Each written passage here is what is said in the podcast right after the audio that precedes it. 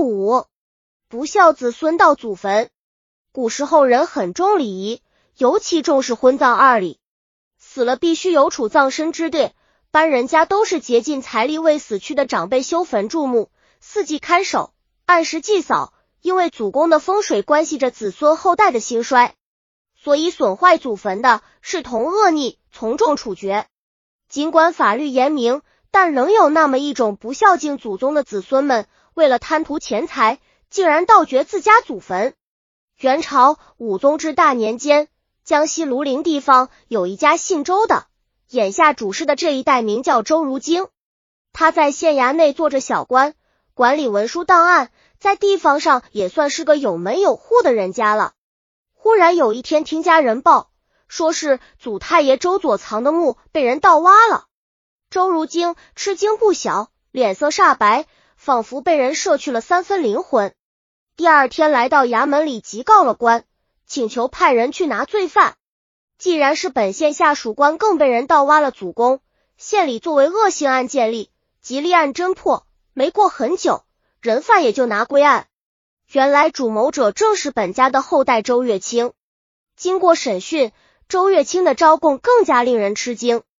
原来周月清早在两年之前就曾经盗掘过先祖母沈太夫人的公墓，是被告发后曾被处杖刑八十七下，但是他并未因此记住教训，悔过自新。没过多久，文因贫穷不堪，打起了坏主意。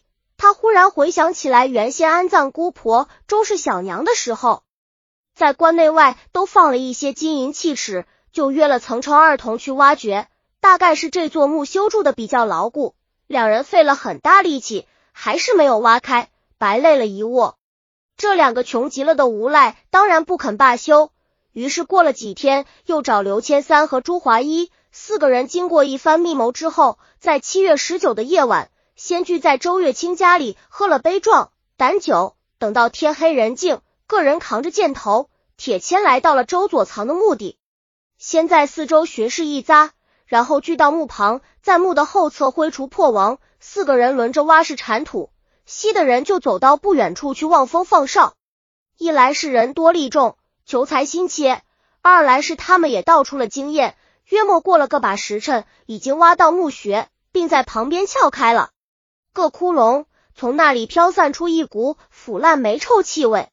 随着一声开了，四个人一下就聚拢在墓边。经过短暂的相视，周月清似乎感到在这关键时刻，自己责无旁贷的理应首先动手。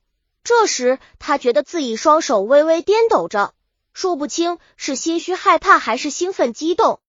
然而宝库已经打开，财宝就要到手，已容不得多想什么。他跪下双膝，伸握着洞口探进右手去，凭着感觉边摸边向单探。突然，他眼一亮，手触及一个硬硬凉凉的东西，圆圆的。他抓紧了一个边沿，轻轻挪动身子，把手掏了出来，就着月光一看，白亮白亮，是个银睡梦。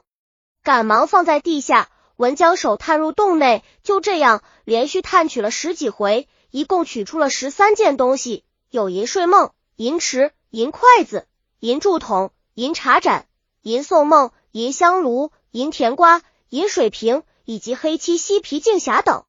他们用布袋把这些东西装好，也不敢胡乱搅动鼓，就匆忙把洞口草草掩埋好，一路背着口袋来到了朱华义家里，坐地分赃。先找来一杆称，称了称这些器物，共重二十一两五钱。周月清挑了五件归自己，拿出三件来，叫朱华一拿出去点卖了，换回来宝钞给曾成二、刘千三一人三十两。正在他们分得赃钱，谋划着怎么花销的时候，一一落网被捕。周月清既是犯有前科，首先捉拿归案，经审讯即如实招供，接着文传讯了朱华一、曾成二、刘千三。